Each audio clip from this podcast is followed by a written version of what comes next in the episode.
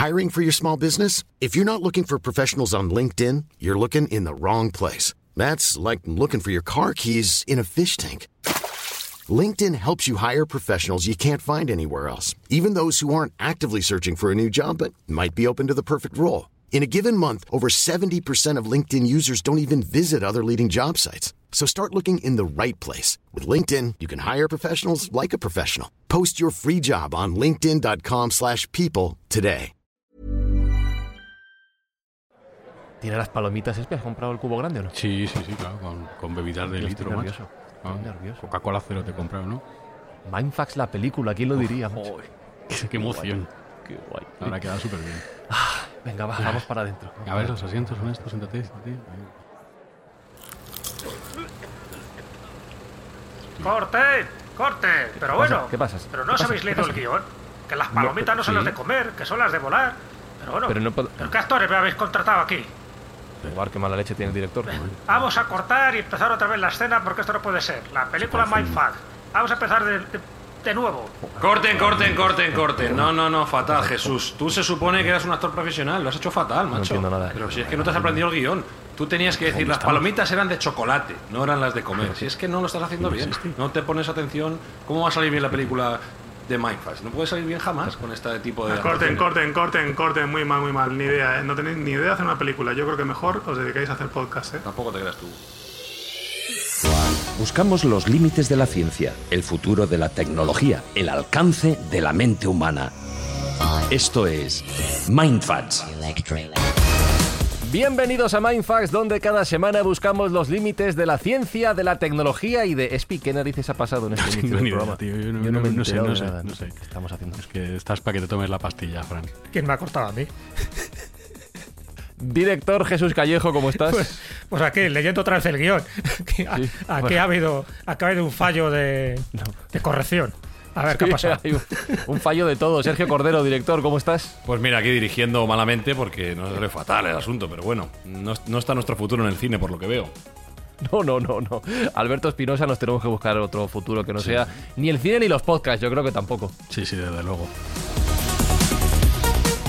Bueno, Sergio, antes de comenzar esta función, por favor, recuérdanos eh, todos los ingresos, todos los beneficios generados con los, eh, la venta de entradas de este podcast, ¿a qué van a ir dirigidos? Pues mira, ya sabes que nosotros lo que buscamos fundamentalmente es ayudar y nuestra buena labor de esta parte de la temporada es llevar juguetes a los niños que no van a poder tenerlos de por sí en Reyes y Navidades. Y bueno, pues eh, todos los oyentes que están escuchando ahora mismo nos están ayudando a que nuestra acción sea más grande. Y a mayores, si nos quieren dejar un comentario o una reseña en la plataforma de podcast que estén escuchando, pues pueden colaborar mucho más directamente.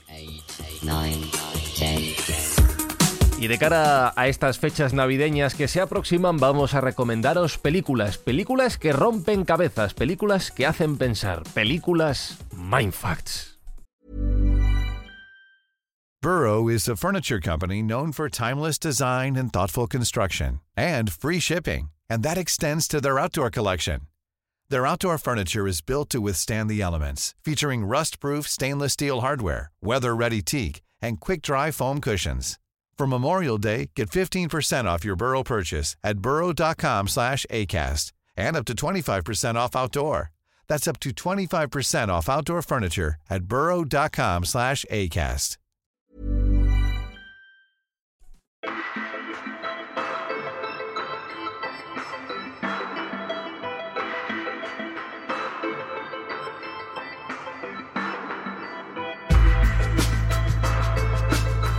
Y me falta por eh, saludar al, director cinematográfico de verdad, eh, guionista y creador de ideas, y una mente pensante alucinante a la que podéis, bueno, no escuchar, pero sí seguir en eh, su creación podcastera, a mí me encanta. Biotopía está emitiendo su segunda temporada hackeada por Podium Podcast en todas las plataformas de podcast donde escucháis Mindfax, podéis buscar Biotopía.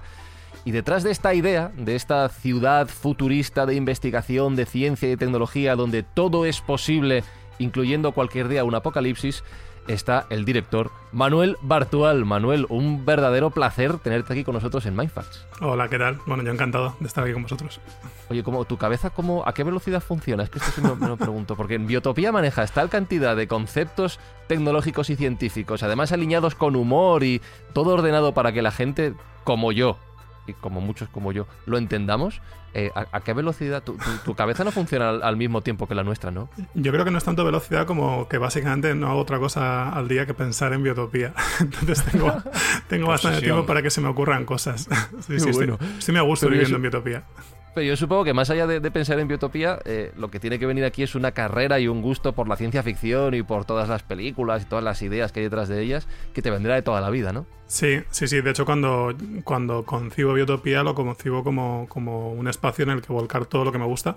O sea, quería, quería que fuera una, una ficción en la que pues, en la que me resultase muy fácil imaginar historias y desde luego a mí la ciencia ficción es mi género favorito. Así que, vamos, llegué rápidamente a la idea de que tenía que ser una, una comunidad científica en la que, en la que todo fuera posible. Yo os recomiendo, eh, oyentes de Mindfax, escuchéis Biotopía, yo me lo paso genial, ya lo recomendé una vez en este podcast, pero lo vuelvo a hacer con motivo de esta, de esta segunda temporada. La idea en este episodio es que todos compartamos títulos de películas de ciencia ficción, películas que nos rompan la cabeza, que nos gusten a todos y que podamos ver. De hecho, vosotros, Mindfactors, podéis hacerlo también a través de nuestro Twitter, arroba mindfax-bajo, o de nuestros canales, como decía Sergio, donde podáis dejar un, un comentario para dejarnos los títulos que nos queráis sugerir. Pero Manuel, si quieres comenzamos contigo. Si tú tuvieras que elegir una película para romper cabezas a los oyentes de este programa, que mira que les gusta la drogadura. ¿cuál elegirías? A ver, hay una que puede- probablemente conozcan porque tampoco es especialmente desconocida y la quiero recomendar porque es una de mis favoritas de los últimos 10 años, que es eh, Coherence, eh, Coherence para los amigos. Que- Coherencia, ¿no? Coherencia, lo- sí, sí, sí. Y es una película que la premisa es eh, en una, una cena de amigos, que a mí, bueno, ya entrar las, las películas que eh, parten eh, de eso, de una, o sea, que se, se, ambienta en una cena de amigos, ya estoy a favor. Siempre, siempre me, me parece que, que de ahí me salen historias curiosas, como poco. Pues eh, en esta cena de amigos en concreto, eh, bueno, esa noche va a pasar un, un cometa y empiezan, ya en la, en la propia cena, ya empiezan a comentar eh, cosas que han pasado, cosas que dicen que han pasado en otras ocasiones en las que ha pasado un cometa, ¿no? Y hay una, ya hay una historia un poco inquietante en la que hablan de una, de una mujer que, que a la, a la mañana siguiente de pasar el cometa eh, fue a la policía para decir que el hombre que estaba en su casa no era su marido. Y cuando la policía fue le dijeron, no, no, sí, este, o sea, es su marido. Y dice, no, no puede ser porque yo lo maté eh, la noche anterior. Y no sé qué hace aquí, ¿no? Entonces ya, ya en, la propia cena ya empieza a haber como momentos un poco, un poco tensos. Y, la, y el, de lo que habla la película realmente es que lo que hace el cometa es como abrir una puerta a otras, a otras dimensiones. Y es, el, es de lo que habla la peli. Sí, porque además creo que produce un apagón general, ¿no? Y a partir Sí. de ahí empieza ya un poco la psicosis. Solo hay una casa que parece que es la que tiene luz y yo creo que es un poco el epicentro de toda la historia. Pero me llama mucho la atención que sea eh, el detonante de toda la acción un cometa, porque como bien sabéis, los cometas siempre han tenido esa fama de presagios, de mala suerte, de auguros nefastos a lo largo de la historia, ¿no? Incluso antes se pensaba que cuando iba a pasar un cometa iba a ocurrir una desgracia, normalmente pues que iba a morir un rey, un emperador, se atribuyó a Carlomagno, incluso a Luis I de Francia. Entonces, bueno, es- está bien, un poco hilado, el que sea es cometa, el detonante, porque ade- además, ya sabéis que dentro de la historia real, ya no ni siquiera la película, os acordáis del famoso cometa Hale-Bopp, Hale-Bopp, un cometa de 1997, que eso salió en la prensa no por el cometa en sí, sino porque una secta apocalíptica, ¿no? que la puerta del cielo, pues que decidieron suicidarse pensando que en la cola del cometa venía una nave y que si se suicidaba, pues automáticamente iban a sublimar sus cuerpos o sus auras irían en esa nave espacial. Y entonces, bueno, pues el líder, un psicópata, el, Marse- el Marshall pues es el que de- determinó que el cometa era como la puerta de entrada o de salida para que esta secta pues eh, llegara a consumar ¿no? Eh, su inmolación y que llegara pues a, saber dónde, ¿no? A saber qué, ideas tenían.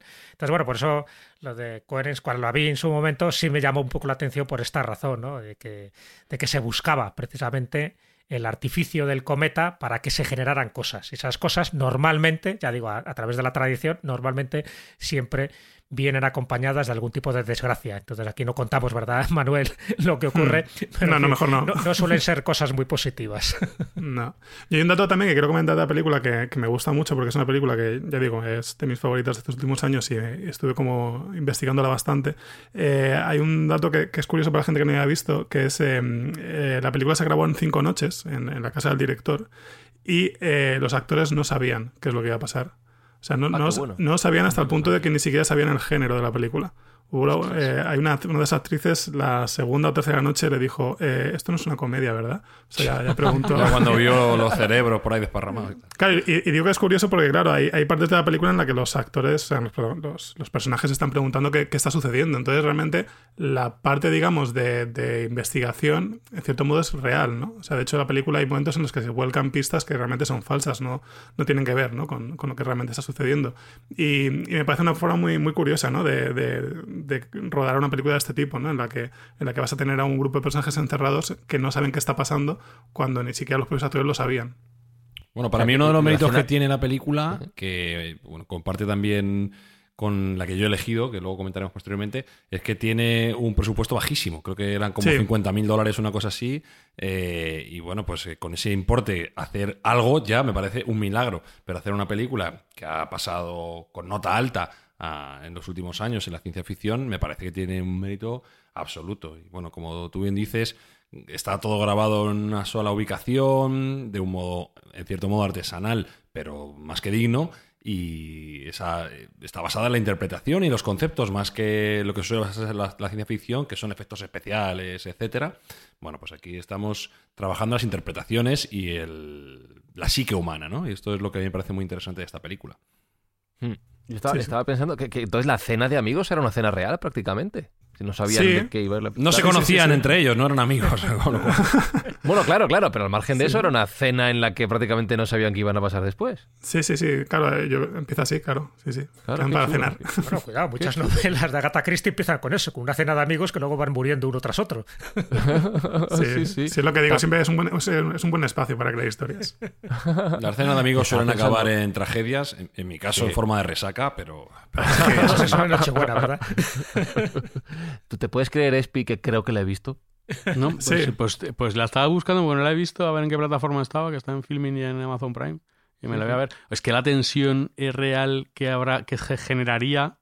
O sea, se- se- claro, totalmente real, porque si no sabían qué coño estaban Sí, haciendo, claro, sería una claro. tensión. Sí, de hecho, el- Palpable. el- en una entrevista el director comentaba que eh, muchas de lo que hacían era dar indicaciones opuestas a los actores. O sea, tipo, eh, tú, la protagonista, tienes que salir de la casa y tú tienes que impedir que ella salga. Entonces, claro, había una tensión real hasta que ya llegaba un punto en el que cortaban y decían, vale, no, tienes que dejar que salga, ¿no? Pero, pero, pero- pero ya, ya tenían bueno. grabado, claro, ya tenían grabado toda la parte de, de tensión entre ellos, de, de intentando uno razonar por qué tiene que salir y el otro por qué no. Claro, claro. Qué bueno. Y muy vigente porque ahora con la amenaza del gran apagón, pues ahí tenemos Sí. un aviso serio de lo que puede pasar también. Sí, sí, totalmente. Acordaros de la película de Luis Buñuel, para mí la película más inquietante de todas las que hizo, ¿no? que era El discreto encanto de la burguesía. Si no recuerdo mal, creo que estaban en una habitación, ¿no? todos ahí reunidos, y al final no podían salir por distintos motivos, por fuerzas extrañas, sobrenaturales. Y entonces era una sensación muy rara, muy inquietante, muy angustiosa, ¿no? el que quieras salir de una habitación y no puedas, ¿no? y que algo te, te, lo, te lo impida. ¿no? Por eso digo que, que Luis Buñuel, estamos hablando de un autor, vamos a llamarle clásico, pues también hacía, bueno, clásico, clásico vanguardista y rompedor de muchas normas, pero que fue una de esas películas que te deja un poco como trastornado, como diciendo, ¿qué ha pasado, no? ¿Qué ha pasado aquí? Sí, sí, totalmente. Hablando de películas que te dejan trastornado, Jesús, tu elección cinematográfica va un poco por esa línea, ¿no? Va un poco por esa línea. Verás que también me ha costado porque cuando hablamos de películas que te rompen esquemas y que te crean cortocircuitos cerebrales ¿no? y esguinces mentales, pues hay veces que solo tienes que buscar al director, no, no a la película en sí, ¿no? Porque si eliges a los von Trier, a Lars von Trier, ¿no? el famoso director danés, pues está claro que ya sabes que perfectamente te va a hacer ahí una especie de cortocircuito, ¿no? O en el caso de Denis Villeneuve, que es un poco la película que, que he elegido. O, o, en el caso de David Lynch. De acuerdo de David Lynch, la primera película que me dejó trastocado hace ya un montón de años era Cabeza Borradora. No sé si la habéis visto. Sí, es su ópera Sí, prima. Sí, sí. Bueno, por eso era su ópera prima y desde luego salí un poco traumatizado como diciendo, madre mía", y, y me acordé ya definitivamente de este hombre, ¿no? De David Lynch y a, por- y a partir de ahí todas las demás películas que he visto siempre tienen ese com- imponente, distorsionador, ¿no? O de incoherencia, de incoherencia dentro de una lógica, ¿no? del argumento. Pero no, en los este caso oyentes, la que Los buscan- oyentes menos jóvenes le recordarán por la serie de Twin Peaks. por Mm. ejemplo, efectivamente, que también tiene ahí una serie de, de elementos muy, muy curiosos, ¿no? Y muy inquietantes, o Terciopelo Azul, o Una Historia Verdadera, o Mulholland Drive. Es decir, que David Lynch está ahí siempre, ¿no? En la vanguardia. Dune, no nos es- olvidemos de Dune. Dune, Dune. y de Dune. Pero bueno, me refiero que. No, pero Dune es de, de, Villeneuve- de Villeneuve. de La segunda, la primera, la clásica es Ah, de bueno, Lynch. ya, ya, vale, vale. Digo, la primera era de Denis Villeneuve, que es al que voy a ir ahora, ¿no? O sea, un poco por eso decía que hay veces que hay directores que ya automáticamente te remiten, y ya por no hablar de Christopher Nolan, te remiten ya a películas que sabes que te van a hacer pensar. O te van, o te van a cabrear, o te van a abrir, ¿no? Como nuevos episodios dentro de, de las perspectivas que tiene la realidad. En el, ¿Por qué he elegido esta película de Denis Villeneuve? Que no lo ha dicho. Enemy. Enemy, por eso lo voy a decir ahora. Porque busca algo diferente a las películas de ciencia ficción que normalmente también te rompen esquemas, que suelen ser los saltos en el tiempo. Hay varios de esos, ¿no? Pero en este caso, lo que se trata, los protagonistas, además son cuatro protagonistas, dos hombres y dos mujeres en que se desarrolla, es aquel que ve, imaginaros un poco la, la primera escena, que ya sabéis que está basada en una novela de José de Saramago, el premio Nobel de Literatura de 1998, El hombre duplicado. Entonces, imaginaros un profesor de historia, en el caso de la película estadounidense, pues profesor de historia de, de Canadá, que le recomienda a un amigo suyo que vea una película para que se entretenga, porque bueno, el hombre pues está ahí un poco estresadillo. Y en esa película uno de los actores ve que es exactamente igual que él, pero exactamente igual que él. Sus mismos rasgos físicos, su voz. Entonces, bueno, eso le pica la curiosidad y quiere saber si realmente se parece, es un parecido razonable o realmente es un doble, es un socias. Bueno, alquila más películas de este actor un actor pues como muy conocido, muy popular, muy mediático y efectivamente cada vez mm, descubre muchos más elementos coincidentes con su propia bi- biografía y con su propia vida. Bueno, pues al fin, ¿qué haces? ¿Qué os pasaría a cualquiera de vosotros si os encontráis con una situación similar? Intentar conocerle. Iría- Claro, Claro, iría por él, sí. Entiendo, supongo. claro. Es lo que intenta hacer. Entonces, a partir de ahí es cuando ya se empieza a producir esa acción, ¿no? Porque no son. Es una película también de bajo coste, no hay mucho efecto especial que digamos. Es una película, ya digo, muy literaria, muy existencialista, basada en El hombre duplicado, una novela que se publicó en el 2002. La película es del 2014, o sea que ha pasado unos cuantos años. Eh, los protagonistas básicamente son los mismos, en fin, de la novela. Lo único que la novela portuguesa, el protagonista se llama Tertuliano y aquí se llama Adam Bell, ¿no? Pero bueno, pero los nombres en general sí que intentan hacer un reflejo de- del personaje original, del personaje literario. Cuando intenta ir a ver a Anthony Clare, que es, es su doble, el doble de este profesor de historia, pues empiezan a ocurrir cosas. Y las cosas es que os podéis imaginar. Primero es el escepticismo, pues lo segundo es eh, tú quién eres, Eh, esto es una broma, eh, tienes la misma cicatriz que yo, comprueban que tiene una misma cicatriz ¿no? en el costado izquierdo. Y, y ahí entran también en liza ya las propias mujeres, porque claro, ya empiezan a dudar, dice, bueno, si somos exactamente iguales, ¿quién me dice a mí que, a, que a mi mujer no la he dejado embarazada yo, sino que la has dejado embarazada tú? ¿No? Adiós. Eso sí que es un problema. Empieza a ver ahí ya sus Ya historias empieza, mentales. empieza el beef de verdad, claro. Claro, claro. Pues te digo que por una parte es como algo muy creíble, pero por otra parte decir, cuidado, que esto me está generando dudas, porque este me puede suplantar a mí, para bien o para mal, ¿no? y bueno, pues ahí va toda la trama. ¿Por qué lo ha traído? Ya digo, primero porque toca un tema no demasiado tocado dentro del mundo cinematográfico, que es el del doble, que es el doppelganger, por ejemplo, que diría un alemán, también con una característica, igual que hablábamos de los cometas, aquel que ve a su doble también es un presagio de que su vida corre peligro o de que va a morir eh, de, de una forma muy, muy abrupta y en breve tiempo. Es un recurso literario que se utilizó mucho en el romanticismo, por ejemplo, en el siglo XIX. Entonces, hay muchos autores que no solo lo utilizaban, como el caso de Hoffman, por ejemplo, Los Elixires del Diablo, sino que el propio Hoffman, este autor alemán ¿no? de cuentos de terror, él decía que había visto a su doble. Pero también eso lo cuenta Guido Maupassant, en fin, otro autor también muy traumatizado y además con ciertos atisbos de locura que él dijo que en 1888 también había visto a su doble. También es verdad que padecía paranoia y en fin, al final acabó internado en un psiquiátrico. Pero no son los únicos, sino que Goethe también lo comentó. Claro, ¿qué estaríamos hablando? ¿De un caso de bilocación? Que estar en dos sitios a la vez. Estamos hablando de un caso de desdoblamiento astral, como diría un parapsicólogo. Estamos hablando de un caso de esquizofrenia, que es decir, que es una alucinación que tú te imaginas que hay un doble, pero realmente no lo es. Estamos hablando de una experiencia extracorporal o realmente ese fenómeno del Penhanger. Bueno, pues por eso me interesó esta película. Ya digo que desde mi punto de vista, al final no bien desarrollada en, los tramos finales, ¿no? Porque bueno, cada uno hace lo que quiere, ¿no? Con el argumento, pero desde luego sí te crea toda la tensión de qué si tú fueras realmente el protagonista, si tú estuvieras en su lugar, si tú tuvieras también, porque los dos tienen mujeres muy parecidas, en fin, donde se busca precisamente esa tensión sexual, en el fondo también hay algo similar ahí, ¿no? Es decir, yo me puedo acostar con tu mujer y tu mujer notaría que yo soy o, pensaría que, se está acostando con su marido, con su marido vamos a llamarle oficial. Bueno, pues todo ese tipo de tensión, todo ese tipo de dialéctica es la que se baraja en esta película de Denis Villeneuve y por eso la recomiendo, porque ya te digo que creo que te genera una serie de dudas, de interrogantes, que además, ya te digo, la trama psicológica, pero la, trama literaria también está basada en esa literatura del siglo XIX y con autores que llegaron a decir que ellos también llegaron a ver a su propio doble, como el caso de, de Hoffman, de Goethe, de William Maupassant incluso de Edgar Allan Poe, etcétera, etcétera, etcétera. Pero en este caso desarrollado en una película no estadounidense, sino canadiense, con, bueno, con bastante, con bastante fortuna desde mi punto de vista, aunque la segunda vez que la he visto, ya sabes que me decepcionó un poquillo porque tenía, la, recordaba mucho más mítica en su momento cuando la vi en el año 2014. Claro. Eh, Manuel estaba pensando que en Biotopía hay un personaje que no es que tenga dobles, es que en realidad Abel... Sí. Eh, hay 300 Abeles, ¿no? ¿Cuántos, ¿Cuántos Abeles son? Sí, 300. Bueno, eh, a, final de la primera temporada pasa algo y sí, no voy a, decir qué y, son unos cuantos menos, pero, pero sí, sí, sí, hay un, tenemos un clon. Claro, ¿cómo, no van a haber clones en Biotopía? Por supuesto, claro, tienen que haber clones. Sí, sí. Con lo cual esa, esa, presencia del doble también está ahí en, en Biotopía. Me, gusta cómo vas recogiendo estas temáticas, integrándolas en el podcast. Sí, de hecho estuve también, precisamente Enemy fue otra en la que pensé para, para traer ah, aquí. También. Así que sí, sí, me gusta, me gusta mucho Enemy, sí. Sí, aparte, bueno, ya sabéis que yo también tengo una relación con el tema de los dobles.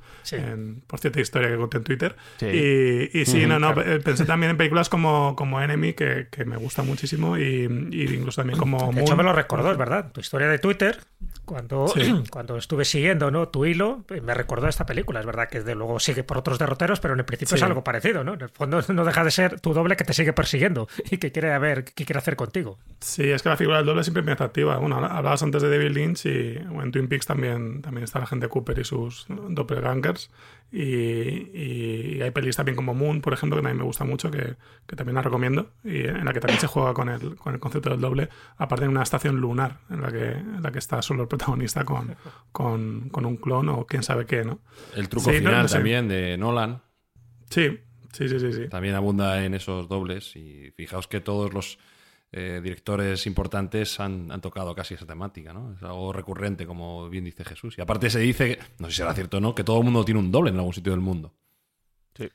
Sí, bueno, pero eso ya sería hablar de los universos alternativos, ¿no? De que realmente hubiera una antitierra donde había un anti, un anti Jesús, un anti Fran, un anti Espi, un anti Como en Ricky Morty. Claro, Ricky Morty. Ricky Morty, también Morty igual que los Simpson, prácticamente han tocado todas las posibilidades, todas las variedades, todos los elementos distópicos y utópicos que nos podemos imaginar. Pero sobre todo Ricky Morty. Me estoy acordando de la, las fortalezas donde están todos los Ricks ahí de todo tipo. es maravilloso. Oye, es de todo tipo. Si tú tuvieras un doble, ¿qué, película crees que hubiera elegido para esta sesión de Mindfax cinematográfica? ¿Qué preguntas está, Fran? Los puentes de Madison. Ah, imagínate. Ese sería el anti-espi. Sería muy bonita. Es que estaba pensando que no habéis elegido ninguno un dálmatas o cosas normales, ¿sabes? Aquí Yo todavía a, lo loco, ¿eh? Me guardo mi peli, pero ¿cuál, ¿cuál has elegido tú? Porque estabas dudando entre varias, además. Sí, tenía varias. He elegido una que se llama Dark City, que es de Alex Proyas, desde el 98 o así. Y comentábamos antes fuera de micro que es verdad que es anterior a Matrix, no es exactamente Matrix, pero tiene así conceptos que, que jugó Matrix. Y bueno, tampoco sin hacer mucho spoiler, por si alguien no lo ha visto, aunque es del 98, que es antigua ya, pues es un tipo que se despierta en una habitación de hotel y, y hay un cadáver allí. Y le persigue la policía, o sea, un poco así, eh, acortando un poco el... Porque el igual había habido una cena de amigos la noche anterior, quizá. No, no, el tío no se acuerda de nada, está ahí, le han colocado un, un- hay un cadáver, le persigue la policía porque le mm, creen que es un asesino en serie, un psicópata que desmiembra a gente y tal. El tío no entiende absolutamente nada. Eh, el ambiente es bastante oscuro porque Alex Proyas es un tío que le gusta un poco, es el director del Cuervo, entonces le gusta un poco esa estética gótica, todo, es una ciudad muy oscura, todo el rato es de noche, todo el rato eh, es- es- está en oscuridad.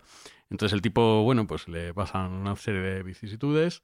Eh, hago spoiler ya aquí total de... ¿Cuál es el límite, es hablar un poco de los extraños, ¿no? En fin, ese grupo, los extraños. Los oscuros, los oscuros. Los ¿Cuál es el límite de tiempo que tiene que pasar entre que una peli se lanza y se pueden hacer spoilers, Manuel? ¿Hay algún...?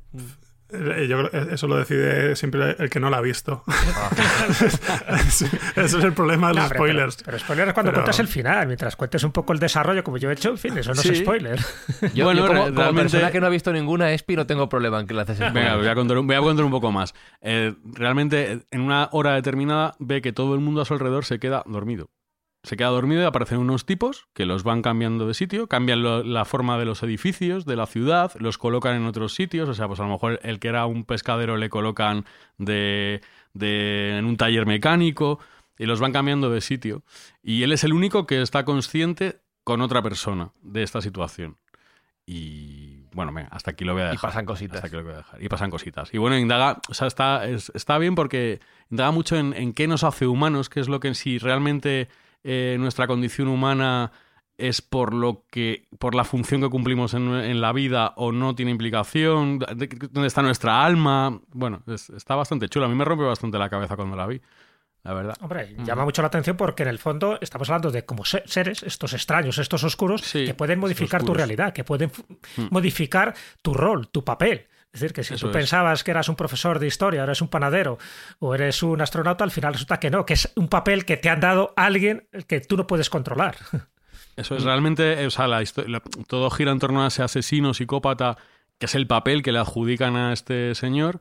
Y entonces ellos quieren saber si realmente, si tú le adjudicas un papel a una persona, lo va a cumplir o realmente su condición humana hace que no lo cumpla.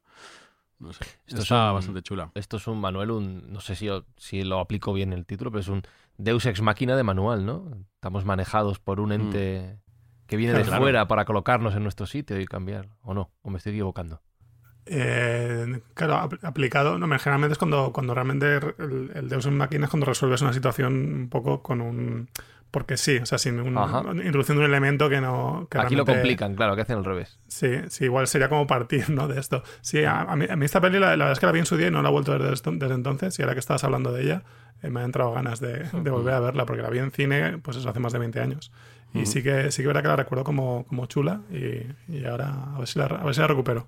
Como complemento recomiendo nivel 13, ¿eh? creo que es del mismo año y son los antecedentes de, de Matrix, porque se entiende muy bien, bueno, se entiende, se entiende algo mejor Matrix si antes has visto este tipo de películas porque indaga un poco en esta misma sensación, ¿no? De que cuidado, que puede haber ahí dos mundos, el, el que pensamos que es real y el otro mundo más virtual, más onírico, pero mucho más artificial, creado por eso, por inteligencias que a veces no controlamos, que también, por cierto, estaría basado mucho en la mitología, o sea, que decir que también son argumentos que los mitos ya nos han dicho lo de los dioses, ¿no? Que pueden crear y descrear y hacer y deshacer a su antojo y que nosotros en el fondo, pues eso, somos, somos como pequeñas marionetas a- a- al albur de lo que ellos vayan decidiendo. Entonces, bueno, por ahí un poco van los tiros. Ojo esa cuarta parte de Matrix que espero no nos metan un gol por toda la escuadra. Sí, que la estrenan ahora ya, a finales. y lo revi- y revienten. que ya la segunda era un poco chusca. Que la tercera, bueno, lo arregla un poco, pero esta cuarta espero que no sea. Esperemos un- que no sea como la cuarta de Indiana Jones, ¿no? Que al fin- Sí, no, esa no existe. Yo, yo volví a verlas hace poco las tres y, y la verdad es que la segunda me gustó más de lo ¿Te que gustó? recordaba. Sí, la recordaba, la recordaba bastante chusca y de repente la vi y dije, ostras, pero si me lo estoy pasando muy bien con esta, con esta peli. A mí, a mí lo que me pasa es que se me hace muy larga. O sea, te- Sí, creo ¿no? que le sobra un buen trozo. Que hay un tro- O sea, ya el, tema Concretamente peleas toda, ¿no? ¿Te parece que sobra toda? Es que- no, y que hay mucha, no, que hay mucha pelea, que hay mucha pelea innecesaria, que duran muchísimo, que son larguísimas y que creo que le sobra un trocito. Luego, como concepto de la trilogía y tal, está bien atada. Hmm. Y la tercera creo que la arregla un poco, que está mejor, que. Pero ya esta cuarta me da un miedo que vamos. A mí me Sí, parece me pretenciosa, a mí me parece un poco pretenciosa. Yo creo que la primera les quedó muy bien y ya la segunda estiraron demasiado el chicle y bueno, pues es un poquito forzada, pero hay que decir que yo la vi con mi hijo hace relativamente poco, la primera, y ha envejecido bien, no ha envejecido mal. Sí, sí, sí. Hombre, Muy bien. los diálogos son, a ver, es como todo, como todo, cuando más la ves, quitando las escenas de acción, me refiero, las escenas de acción es una concesión al público, ¿no? Pero los diálogos eh, de las tres películas, evidentemente la primera y la tercera los diálogos son más profundos, son de los que te dejan pensativo, ¿eh? es un poco como la de la película del universo Marvel, ¿no? La de Doctor, Doctor Strange. O sea, esos diálogos, es decir, bueno, el que lo haya hecho parece que es un místico eh, franciscano o, o un lama tibetano o, una- o un gurú, ¿no? Porque la verdad que eh, no están hechos al tuntún los diálogos, me refiero, que tiene ese fundamento que os decía, tanto sociológico, mitológico, como, como muy adentrado dentro de esta nueva física de los universos paralelos. O sea, llama mucho la atención. Bueno, las hermanas Wachowski, hermanos, hermanas Sí, ahora. bueno, las hermanas ya, Tienen, ¿no? buen, tienen buen coco, ¿eh? Son, Sí, de hecho, buenos. con la, con la cuarta hay una teoría por ahí que, que no creo que se cumpla, que, que dicen que realmente eh, Keanu Reeves interpreta a Keanu Reeves. O sea, que realmente es un poco como romper la cuarta pared. Oh, qué O sea, maravilla. como- Qué bueno, Pero qué no, bueno. no- no creo- o sea, la gente está aferrando como a detalles, ¿no? Que se han visto en los trailers y tal para, para pensar que va, que va por ahí, ¿no? Que es como un poco como, como una peli en la que se va a hablar de, como desde nuestro mundo, o sea, un universo en el que Matrix ha existido como, como obra de ficción. Molaría. Pero ojalá, ojalá, yo vamos, cuando la leí dije, ya, ya, compro ya. Vamos, yo te digo. Lo que ahora my money. Sí, sí. Sergio, reviéntanos la cabeza con otra propuesta. Bueno, vamos a ver. Me has resultado bastante difícil eh, elegir una sola película porque me flipa mucho la ciencia ficción y me gustan muchas películas y ha habido muchas que me han girado la cabeza completamente. Y estuve dudando, por ejemplo, con Cadena Perpetua, una película que me parece una auténtica barbaridad. Estuve dudando con una de mis favoritas de Nolan, que es Memento. Memento me dejó también boquiabierto y aferrado a la silla. Y estuve dudando incluso con Sospechosos Habituales, que es una película Oh, también buenísimo. que me parece que te deja con cara de tonto cuando la terminas, ¿no? Pero finalmente me he decidido por esta otra, que se llama El hombre de la Tierra, y me he decidido por ella porque es una película que, siendo de ciencia ficción, eh, no comparte los elementos generales de la ciencia ficción, es decir, efectos especiales altisonantes, muchos escenarios. No, no, está rodada también un poco como la que ha elegido Manuel, con muy poco dinero y en una casa. Y entonces es una película de ciencia ficción basada en el diálogo, también en una cena de amigos. Sí, Donde- es mi género favorito. Sí, sí. La cena de amigos. Da, da muchísimo juego. Es una película que fue escrita por Jerome Bixby, que era un, y digo era porque ya falleció, un guionista de Star Trek y que hizo bueno, una serie, era novelista también, y parece ser que alguien bastante brillante. Y sin hacer spoiler, por si alguien la quiere ver, cosa que yo recomiendo, la película va pues, de un profesor de historia que se llama, se llama John Oldman, que está haciendo una mudanza y se marcha. Entonces, eh, cuando está haciendo la mudanza, pues aparecen cuatro amigos, cuatro colegas que son de la universidad para darle una fiesta de despedida. Y estos cuatro amigos que van son un biólogo, una experta en literatura cristiana, un antropólogo y una historiadora, una historiadora. Hacen una cena y bueno, están allí por la casa y una de ellas descubre que John Oldman tiene un cuadro de Van Gogh auténtico. Con lo cual ya les llama la atención que un profesor de universidad tenga un Van Gogh. Y a mayores está dedicado con una inscripción que pone para mi amigo Jacques Born, escrito en francés. Bueno, pues todo esto le llama mucha atención para ser un profesor de universidad que tenga esa capacidad. Entonces empieza la cena, empieza el vino, se riega la conversación y este John Oldman pues saca la propuesta de qué ocurriría si un ser humano tuviese una mutación genética y no envejeciese y por tanto no muriese de forma no violenta. Bueno, pues como son profesores de universidad, empiezan a debatir, ellos piensan que es una, una propuesta un poco lúdica para comentar, para tener una charla, pero al final el propio Oldman mm, reconoce que él es ese hombre que tiene 14.000 años y que no puede morir de envejecimiento y que por eso se tiene que marchar debido a que no puede estar mucho tiempo en el mismo sitio antes de que la gente entienda que él no, no envejece. Entonces todos se quedan muy sorprendidos sin saber muy bien si lo que está diciendo es en serio o es una broma o es una fórmula también para despedirse. Y él empieza a dar pinceladas de esa vida de, de 14.000 años donde él nació en el Paleolítico Superior y ha ido evolucionando con el propio mundo, mudándose de un punto a otro de la Tierra a los puntos más interesantes de la historia. Fue amigo de Cristóbal Colón, estuvo en Babilonia, estuvo como discípulo de Buda, incluso, y aquí no voy a hacer el spoiler, se le confunde con una figura histórica o es la inspiración para una figura histórica muy, muy importante. Bueno, pues todas estas revelaciones causan estupor entre sus compañeros y se empieza a analizar los pros y los contras, las posibilidades de que esto fuera así desde un punto de vista académico. Y como digo, la, película gira en torno a esa conversación que tienen estos cinco amigos y, cómo analizan esa posibilidad, si es factible o no, desde el punto de vista histórico, antropológico, etc. La película te tiene en tensión porque bueno, no sabes si esta propuesta es cierta o no, lo cual dejo abierto para que la gente la vea. E incluso pues tiene un final pues absolutamente eh, épico en el, ámbito humanístico, porque bueno, pues sucede una serie de relaciones humanas que también te, dejan un poco desarmado. Entonces es una película que para mí lo tiene todo, tiene propuesta, tiene narración, tiene actuación y tiene pues esa virtud adicional de contar con muy poco presupuesto y desarrollarse desde el punto de vista de la conversación. Entonces, eh, a mí me parece una de las mejores películas de ciencia ficción de los últimos años y la recomiendo encarecidamente. A, mí una cosa que, me hace gracia de, estas películas de históricas, ¿no? De yo he vivido todas las épocas de la historia, que a estos personajes siempre les pasan cosas súper interesantes, ¿no? He sido amigo de Cristóbal Colón, he estado, no sé... No, no podía haber sido un oficinista o un campesino en mitad de Vete a saber dónde, Jesús. siempre están metidos en, el meollo. No en todas, no en todas, ¿eh? Sí, bueno, él, va con su conocimiento allí donde se está cociendo el mundo. Entonces, él se mueve con, la gente que se debe mover, tiene esa experiencia, tiene ese conocimiento y se hace amigo de quien debe hacerse, ¿no? A mí me parece interesante. ¿Tú no lo harías? Si, si tuvieras esa capacidad de no fenecer, ¿no te moverías con los grandes promes de la humanidad aprovechándote de tu experiencia y tu visión? Claro. Si yo pudiera viajar al siglo XXI, Sergio, me haría amigo de Elon Musk. Lo tengo que decir. claro. claro la, película es como una obra de teatro, es verdad que se desarrolla en una cabaña, ¿no? En una casa y poco más. Empieza, yo creo que va de menos a más, ¿no? Empieza de una forma como muy sosa, ¿no? Como una mudanza entre los amigos, como, como decía Sergio, ¿no?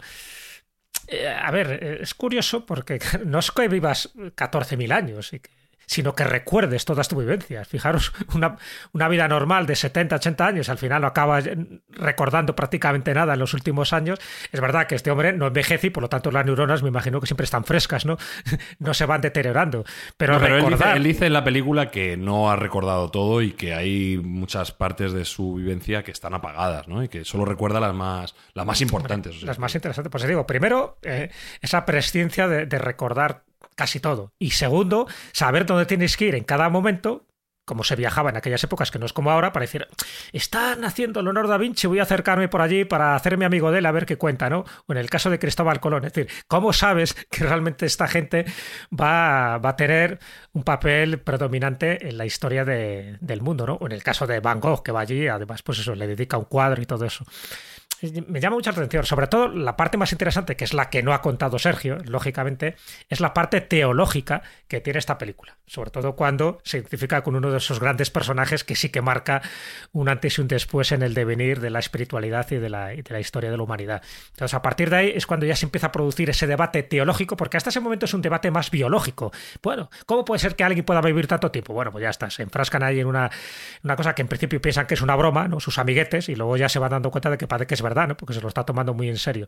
Pero bueno, es un debate más teológico, más, perdón, más biológico, más histórico, más antropológico, pero cuando empieza con el debate teológico, y no es porque fuera solo discípulo de Buda, sino cuando se va a cierta zona del planeta y a partir de ahí crea una revolución a, todos los niveles, ahí sí que me parece muy interesante, porque entonces ahí ya se empiezan, ahí sí que los, las conexiones neuronales empiezan a, desbarrar ¿no? y a hacer surfing, porque dice, coño, si este hombre es el que dice ser, lo que a mí me han enseñado es totalmente mentira. Entonces es distinto, ya no es alguien que ha vivido muchas etapas de la historia, sino que lo que te han contado, la historia oficial, no es correcta, porque te lo está contando el protagonista que realmente ha hecho ese tipo de acontecimientos que luego se han contado en distintas obras. Eso sí que me llama mucho la atención y ahí se plantea para mí de una forma muy amena, muy instructiva y ya te digo, muy teológica, ¿eh? muy teológica. ¿Tú la has visto, Manuel? ¿La conoces la película? Sí, sí, sí, sí. La he visto, también me gusta mucho. Eh, amigos en una casa.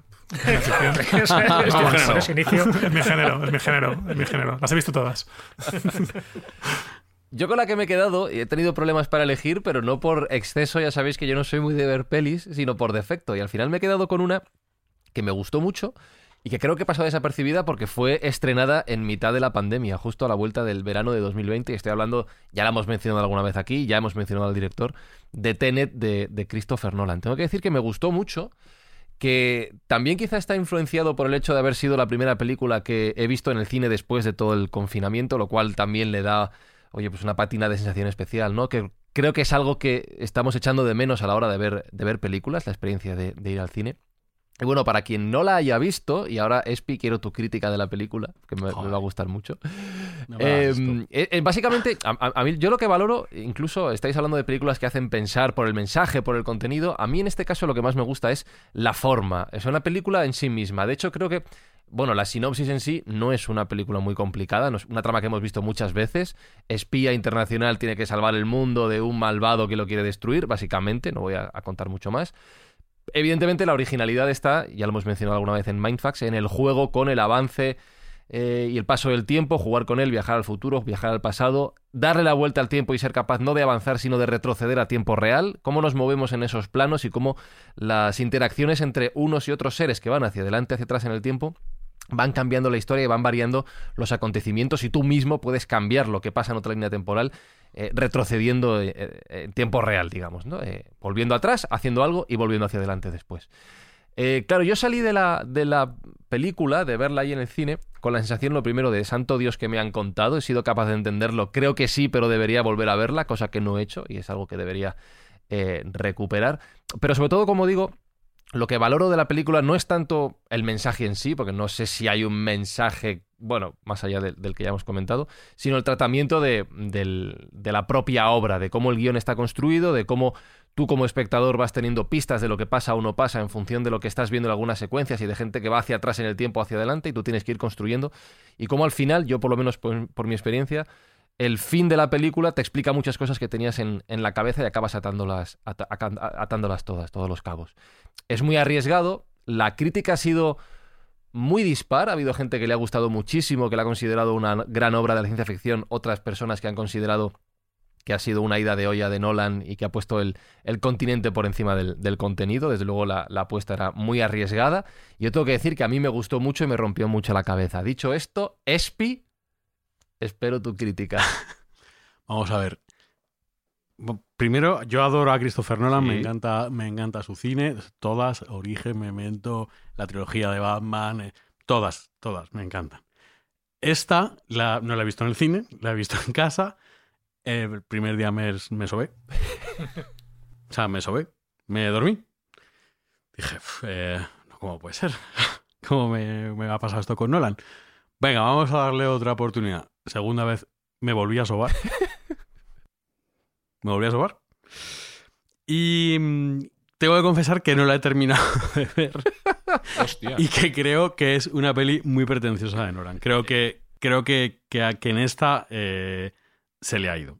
O sea, se le ha ido, ha hecho ahí un fuego de artificio. Creo que hay cosas que no tienen ni pies ni cabeza. Y mira que siempre es... Bueno, él siempre, este- en sus detractores siempre lo dicen, ¿no? Que, que bueno, que siempre es un poco, que es un poco tramposo, que es un poco tramposete. Pero en esta en concreto dije, hostia, es que es verdad que, que hay cosas que no, no, no, no tienen ni pie ni cabeza. Ni pie ni cabeza. O sea, es, ha querido juntar una película de espías con ciencia ficción y tal. Y es un batiburrillo de cosas que, que no tiene mucho sentido. Dicho esto, dicho esto, la tengo que terminar de ver, evidentemente. Te vendría la- bien, la sí, sería útil. sí. Pero si en dos veces me la he sobado, creo que la tercera no, no va a haber mucho más recorrido. No va a haber mucho más recorrido. Y perdón, Christopher, porque de verdad que tu cine me parece buenísimo, me gusta mucho. Pero en este caso creo que creo que se te ha ido la flapa bastante. Acabamos de perder a Christopher Nolan como oyente de Mindfacts. Pero le pido perdón, ¿eh? cosa que no haría con otra gente. Son películas tipo mu- eh, muñecas rusas, ¿no?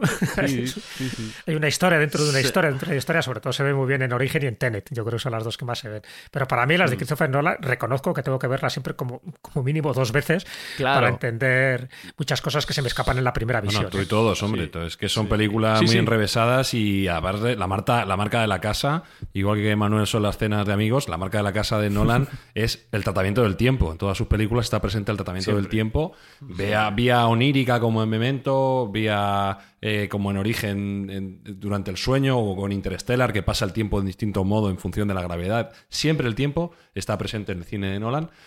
Yo debo decir que esta película no es la que más me gusta de Nolan. A mí la película sí me gustó. Me gustó. Hay que decir que a mí me parece que son dos películas en una. Una primera es un James Bond wannabe, la primera parte. Y la segunda ya es Nolan a full, con sus idas de olla y que te quiere dejar frito el cerebro, claramente, porque me cuesta creer que haya alguien que lo pueda entender de primera la película, ¿no? No sé Yo- si... yo creí entenderlo, pero no estoy seguro. A mí, a mí lo, ya cuando me, me dije esto, es que según empieza. O sea, es que se resuelve todo muy rápido. Está el tío allí, ta, ta, ta. Bueno, no, hay spoiler aquí, vale. Está el tío, el agente secreto, ta. oye, que tenemos una movida que hace esto con el tiempo. Ajá, vale. ¿Qué pasa? ¿Cómo? Sí, es que no hay, O sea, no hay desarrollo, o sea, no hay desarrollo del personaje. no los personajes sí, son rápido. secundarios en esta película. Los o personajes sea, lo- no tienen ningún alma. Pero, pero, pero la maquinita que hace las cosas del tiempo, o sea, eso está metido con, con un calzador allí. O sea, est- toma, es que hemos hecho esta movida. Me interesa Ah, mucho pero- la opinión del profesional, del guionista Sí, sí, y no, director adelante, de. Manuel, a ver, a ver qué Ya. opina él. Me voy a dar más hostias a Nolan. ya. Bueno, yo, yo con Nolan tengo una relación de amor-odio, entonces no sé. con- no sé si. es que con- si sigo igual le, perdemos definitivamente. Lo perdéis dale, definitivamente. dale. como- Dale, Manuel, dale. No, a ver, em, yo por ejemplo, Memento me flipa. O sea, es una película que aparte que, que recuerdo que la vi en el Festival de Sitges, que me metí a verla sin saber absolutamente nada de ella, como muchas de las pelis que, que, que ves cuando vas a festivales. Y fue una experiencia maravillosa, porque claro, imagínate entrar a Memento sin, sin saber absolutamente nada. ¿no? Qué Y suerte. Me encontré, claro, no, no, me encontré con algo allí que, que, que me voló la cabeza y que, y de hecho, vamos, estuve hablando de ella muchísimo tiempo después a todo el mundo recomendándosela. Y luego hay películas como, como Origen, que, que, que me gustaron mucho, e Interstellar también. Esta última, bueno, mm, hay cosas que sí, cosas que no. Es verdad que hay un momento ya que me, que me perdió por completo y ya no, o sea, ya dije, vale, ya no sé, ya no sé a qué estar jugando. Eh, también a veces creo que tampoco es importante, o sea, si la experiencia te resulta eh, atractiva. De hecho, otra película que, que estuve plantándome traer aquí es eh, Primer, no sé si la, si la Mm, conocéis. He estado buscando información y creo que es una película de que se hizo con 7.000 dólares o algo así también. ¿no? Sí, es O sea, la primera sí que película... Hay que ser ingeniero, de ingeniero para arriba para verla. si Sí, no- total- de hecho el- el- su director es matemático y ingeniero y es su primera peli. Y tiene dos películas, la otra es eh, Upstream Color, que también recomiendo, pero Primer sí que es- ya es, eh, es ya como una experiencia ya mucho más eh, para muy cafeteros, porque es una película de, de viajes en el tiempo, pero desde un punto de vista ya de, mm, de pues eso, de, de ingenieros hablando de, de cómo sería posible realmente crear esta, esta máquina que crean para viajar en el tiempo, ¿no?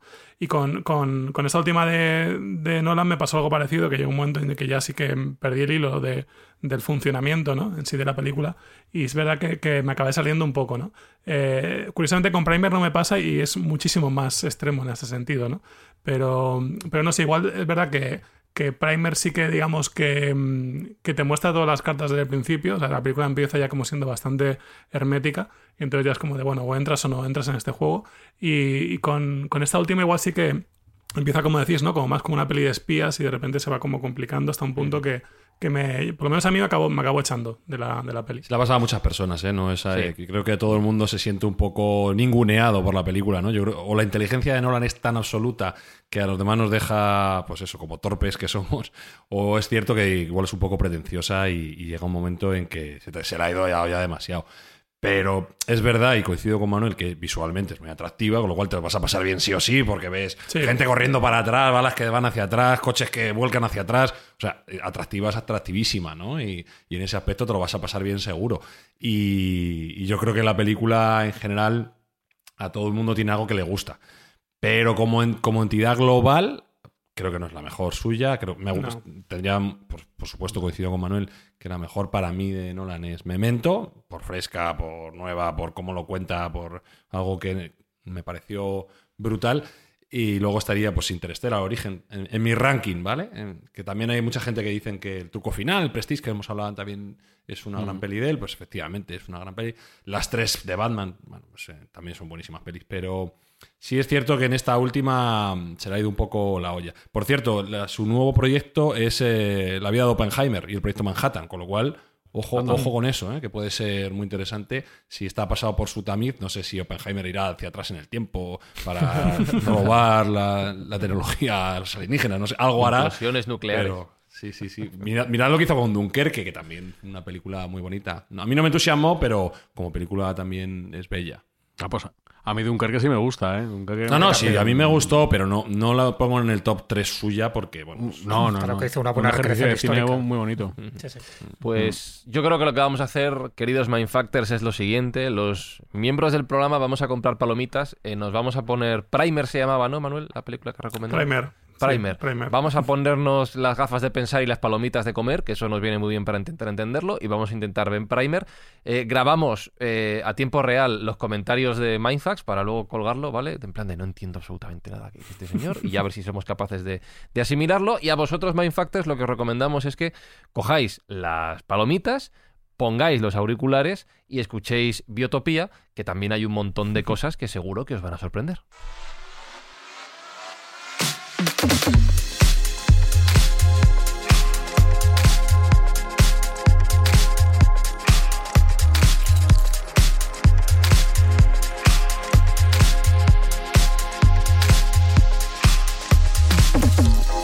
Y no puedo despedir esta edición de Mindfax sin dar las gracias a nuestro invitado, a Manuel Bartual, guionista, director, autor de Biotopía, que como digo, os recomendamos muchísimo. Así que gracias Manuel, no solo por estar hoy con nosotros y por las recomendaciones, sino también por el podcast, porque ya te lo he dicho más de una vez, a mí me estás haciendo pasar un, un ratos divertidísimos, o sea que muchísimas gracias por todo. Qué bien, pues nada, mucha, mucha alegría de que te lo pases bien y, y, Eso ¿no? y- es. y encantado de haber estado aquí con vosotros hablando de, de pelis de ciencia ficción y de pelis de, de casas de amigos, que, que son, ya sabéis, mis dos géneros favoritos. Espi, ahora tengo miedo porque la próxima vez que nos juntemos a cenar en casa de un colega igual pasan cositas. Pasan cositas. Sí. Dopenhang, Dopenhangers allí, rolando para arriba, para abajo. El problema va a estar en si la bebida la lleva Jesús Callejo. ¿Cómo se llamaba el, el licor? Genarín. El licor de hierbas, Genarín. El genarín, que no me acordaba. Eh, si el genarín lo pone Jesús Callejo, ahí puede pasar de todo. De la droga se sale, del genarín no. Ya, ya cabudo. Y pase lo que pase, Sergio, el objetivo de Mindfast, recordamos, es ayudar a esos chavales y chavalas que estas navidades van a querer tener regalos y quizá tengan problemas para conseguirlos. Si este podcast lo hacemos primero por pasarlo bien y segundo por ayudar al prójimo. Y vamos a echar una mano a los niños que no tendrían juguetes a que los tengan. Y gracias a la escucha de la gente que está detrás de los auriculares y nuestros socios de Juguetos Parque Sur y Revolt, pues vamos a intentar llevar los máximos juguetes de estas navidades a esos niños.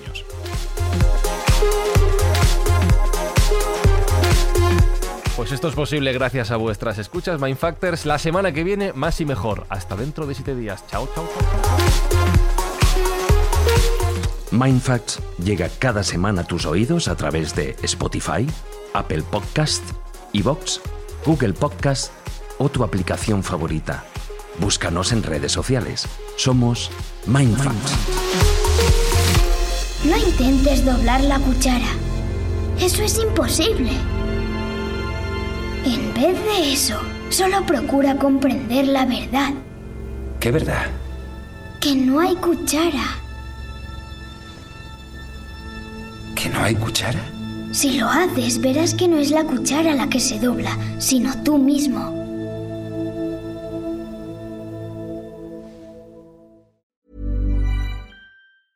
Normally, being a little extra might be a bit much, but not when it comes to healthcare. That's why United Healthcare's Health Protector Guard fixed indemnity insurance plans, underwritten by Golden Rule Insurance Company, supplement your primary plan so you manage out of pocket costs. Learn more at uh1.com.